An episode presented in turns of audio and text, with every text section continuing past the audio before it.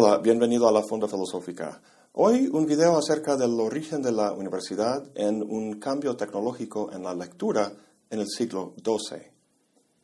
Si le preguntas a alguien cuál es la diferencia entre nosotros y los hombres medievales del siglo XI, muy probablemente te respondería comentando algo sobre la tecnología, que tenemos coches, aviones, computadoras y avances médicos que nos dan mayor expectativa de vida.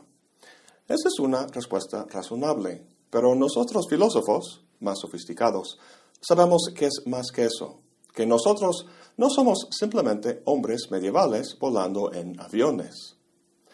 La diferencia, diríamos, estriba en un cambio en el orden de ideas o de cosmovisión.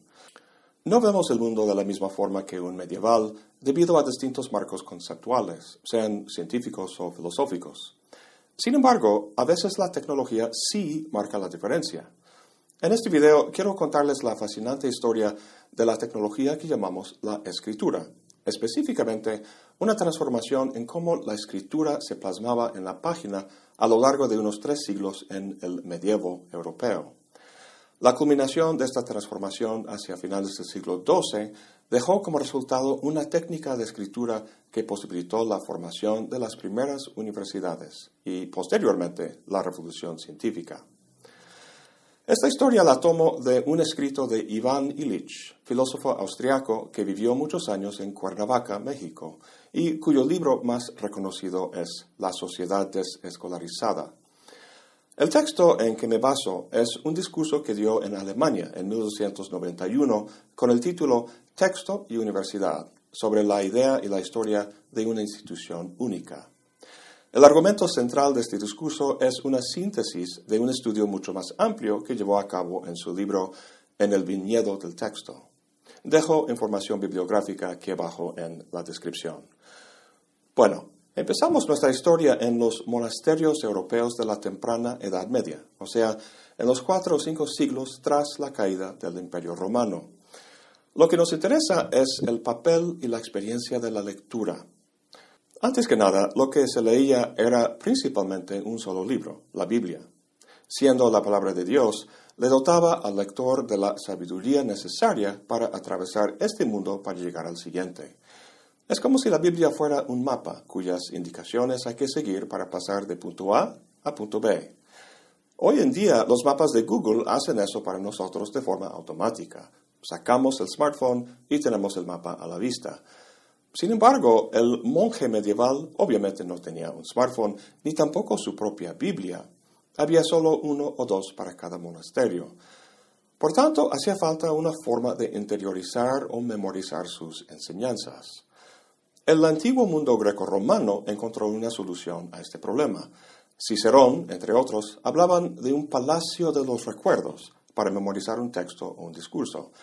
Consistía en imaginar un itinerario compuesto de un cierto número de lugares específicos en un entorno familiar, los cuartos de una casa, por ejemplo, e imaginar los conceptos que se quiere recordar como objetos dentro del itinerario imaginado. Este célebre arte de la memoria es, en la antigüedad, una experiencia casi exclusivamente visual. Tiene que ver con la imaginación, una facultad intelectual. En los primeros siglos del medievo, el carácter visual de la lectura pasó a un segundo plano a favor de un aspecto más auditivo. Nos dice Illich que la metáfora que caracterizaba la actitud hacia el libro era voces paginarum, literalmente páginas sonoras.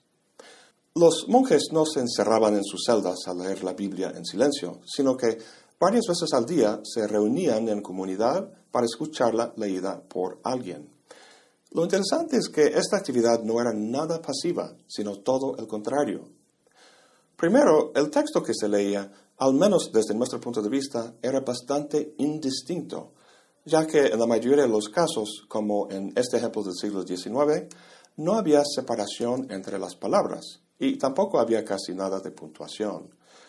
¿Por qué no se separaban las palabras? Por razones económicas. El PDF del guion de este video tiene una extensión de cuatro páginas y medio. Si hubiera elaborado el texto sin espacios entre las palabras, se habría extendido a solo tres páginas y medio.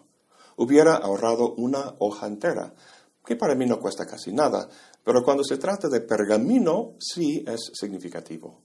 Bueno, Illich llama su libro en el viñedo del texto, precisamente porque las líneas del texto se parecían a una enredadera. Una de las acepciones de la palabra página en la antigüedad era hileras de viñedos vinculadas entre sí. Las líneas de la página, dice Illich, eran los hilos del endrejado que sostiene las viñas. Entonces, el lector avanzaba en la lectura como si estuviera en una huerta, cogiendo frutas y probándolas.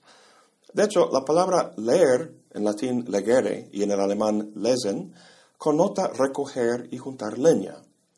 Dice Illich que el acto de leer con los ojos implica una actividad no muy distinta de la búsqueda de leña. Los ojos deben escoger las letras del alfabeto y reunirlas en sílabas. Esta producción activa de los sonidos, de su ritmo y pausas, hacía falta porque el texto carecía de organización. Aunque es difícil apreciarlo, una buena parte de lo que captamos nosotros al leer un texto hoy en día está codificado en la organización visual del texto. Dice Illich que el lector moderno concibe la página como una placa que entinta la mente y la mente como una pantalla sobre la que la página se proyecta y desde la cual en un vuelo puede desvanecerse. En el medievo, esta codificación lo tenía que hacer el lector y sus auditores, proceso que fue no tanto intelectual como corporal y motora. Dice Illich que el lector comprende las líneas moviéndose según su latido, las recuerda recuperando su ritmo y piensa en ellas como si las colocara en su boca y las masticara. Mientras el lector leía, los auditores movían sus labios, murmurando lo que escuchaban, y movían sus cuerpos ligeramente de acuerdo con el ritmo de la lectura. De esta manera, el libro se engullía y digería mediante la cuidadosa atención puesta en los impulsos nerviosos psicomotores que acompañan al aprendizaje de las oraciones. Luego, trabajando en los diversos labores del monasterio, los monjes ejercían su memoria de músculo para que las oraciones llegaran nuevamente a sus labios y las murmurarían a lo largo del trabajo, consolidando así la lección del libro. Uno de los lugares donde trabajaban era el scriptorium, donde copiaban los textos. Tenemos la idea de que los monasterios eran lugares muy silenciosos, pero no, era todo el contrario. De hecho, en los monasterios de los cistercianos se prohibía el trabajo de los escribas durante las horas de lo que se llama el gran silencio, precisamente porque era un trabajo bastante ruidoso. Existe un documento que relata una anécdota que ilustra el murmullo constante. Un monje dormía en una celda al lado de la celda del célebre abad de Cluny, Pedro el Venerable. Comenta que en las noches la celda del abad sonaba como una colmena, ya que pasaba horas rumiando y masticando con su murmullo las lecturas del día. Lo que tenemos en esta fascinante cultura medieval de la lectura es una técnica háptica que se utilizaba para fijar en la carne una secuencia hablada.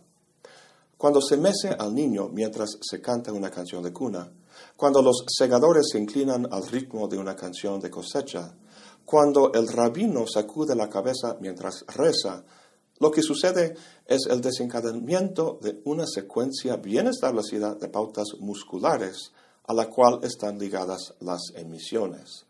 Así, las frases se graban a derecha e izquierda, adelante y atrás, en el tronco y en los miembros, y no solo en el oído y el ojo.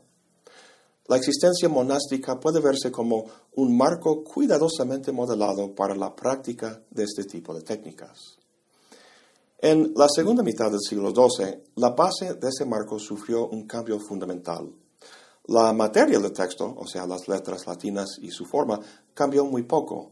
Lo que se transformó fue su organización, la arquitectura en que se plasmaba. El primer cambio fue la separación de las palabras, introducido en el siglo VIII por Beda el Venerable.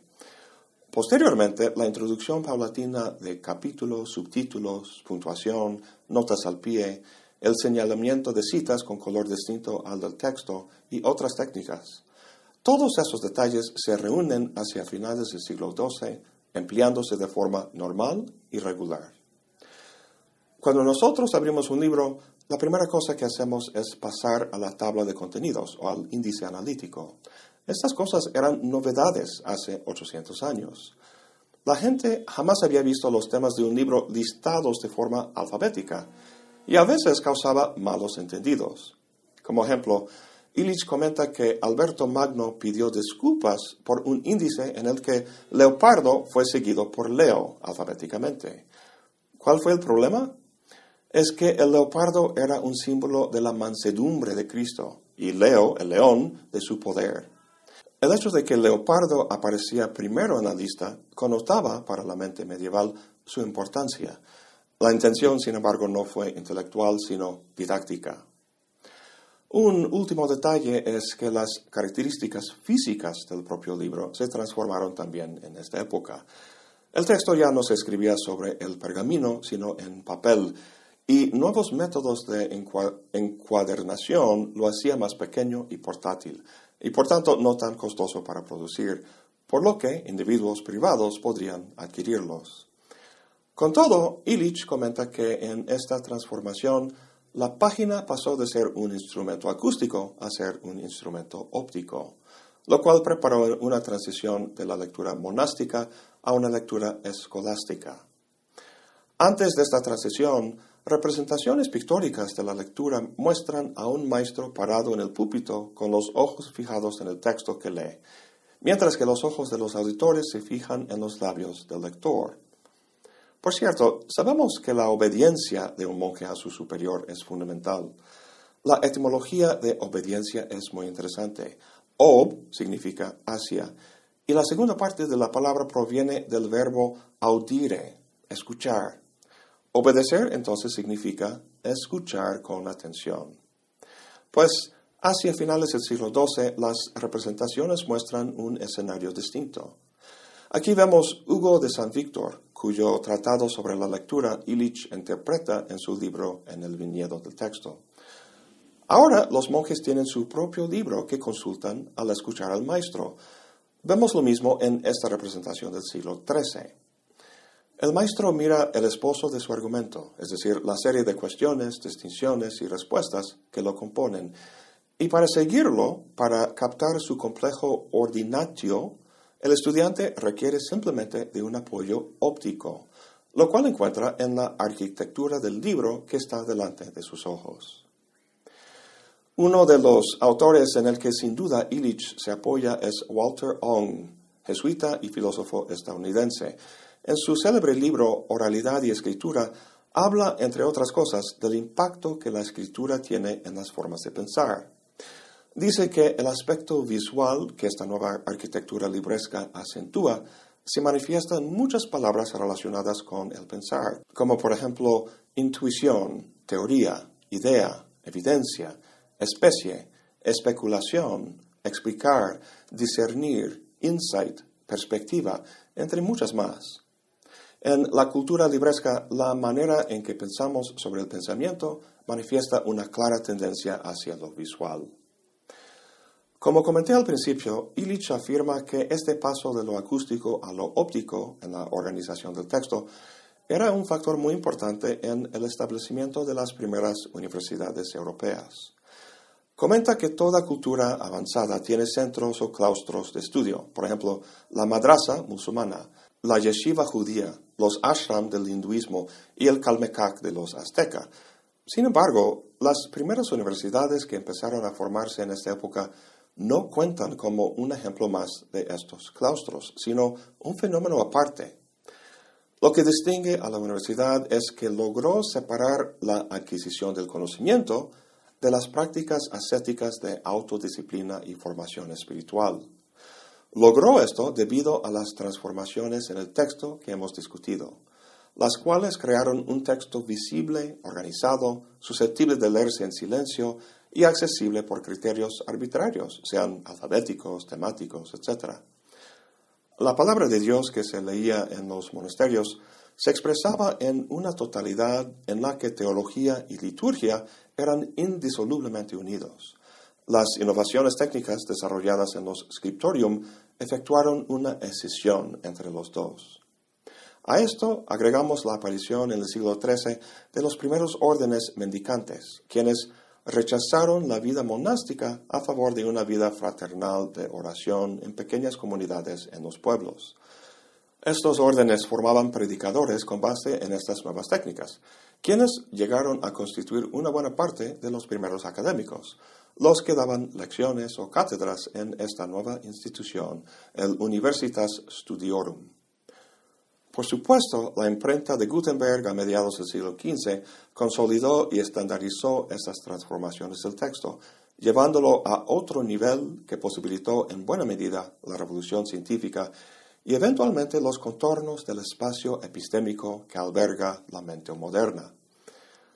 La posibilidad de asignar a distintos espacios sociales la tradición del estudio y del ascetismo fenómeno que reconocemos hoy en día en la separación entre el Estado y la Iglesia, ha sido implícito en Occidente solo desde la fundación de la universidad.